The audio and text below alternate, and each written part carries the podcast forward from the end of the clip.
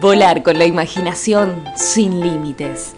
Cuentos al paso. Intervenciones con literatura.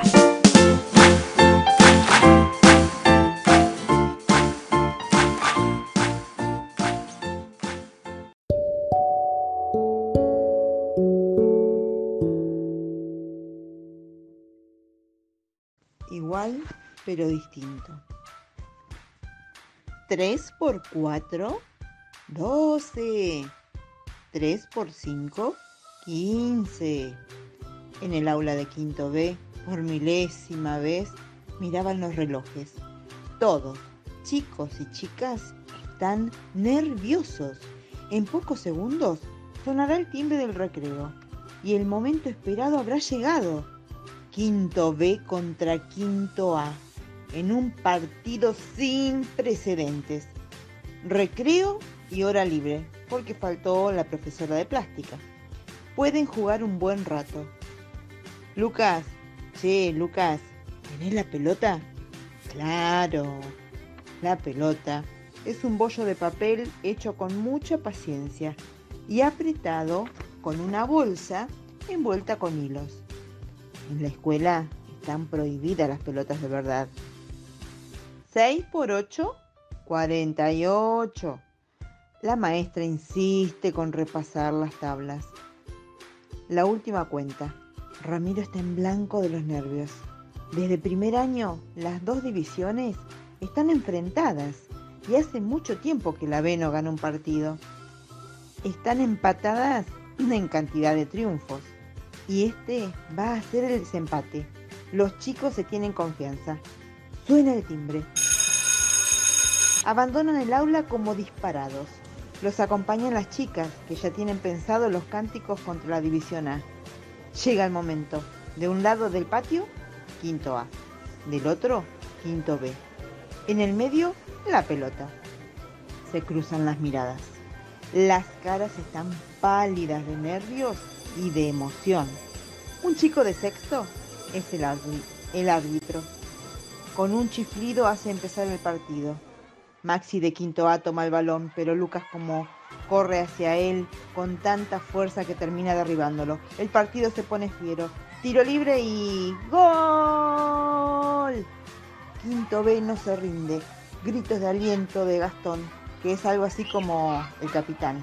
Dale, chapa, mete fuerte. Ahí, Gonza. Dale que lo tenés. Tirá, rata. Tirá que es gol.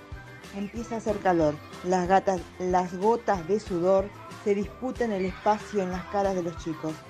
Nico agarra la pelota y con un pase mágico logra dejarla en los pies de Juan. Este empieza a correr con todas las fuerzas hacia, hacia, el arco de quinto A. No siente las piernas, tiene calor, transpira, pero sigue corriendo. Pasa a un defensor. ¡Ole! gritan las chicas. Esquiva otro. ¡Ole! vuelven a gritar las chicas. Sigue, cada vez que está más cerca del arco, mira la cara del espanto del, del arquero, apunta, patea y ¡Gol!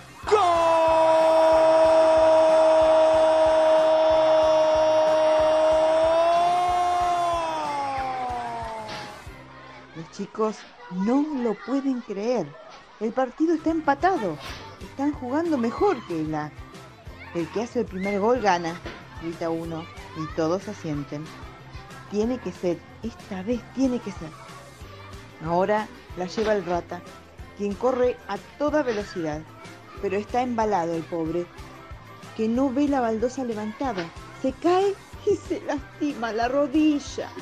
El rata llora de dolor, pero no grita para que no lo escuchen las maestras.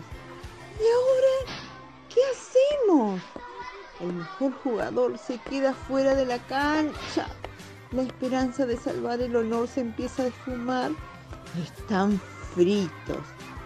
En un rincón del patio, Lucas ve a Martín, sentadito, solo, con un libro, con sus grandes anteojos, flaquito y algo debilucho.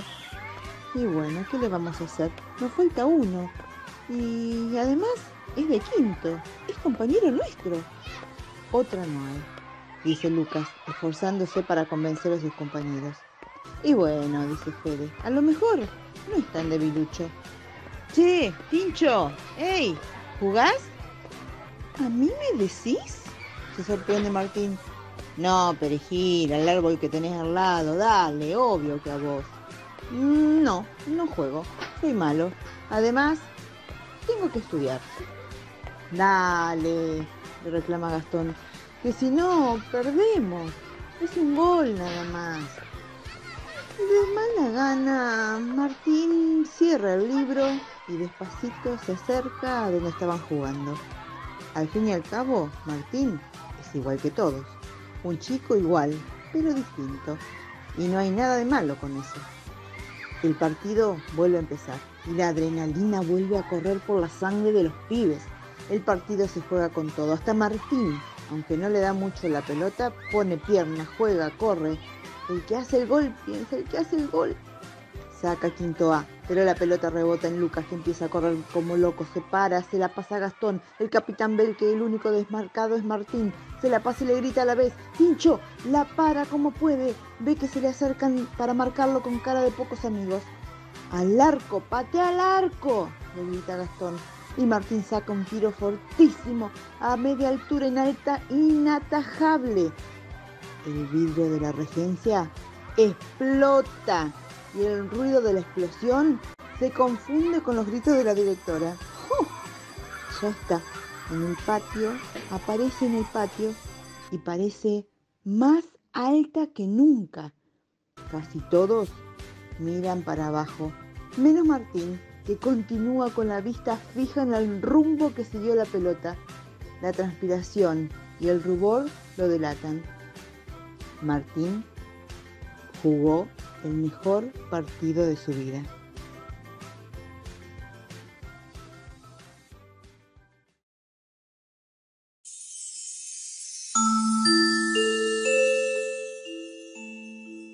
Te esperamos en el próximo episodio de Cuentos al Paso.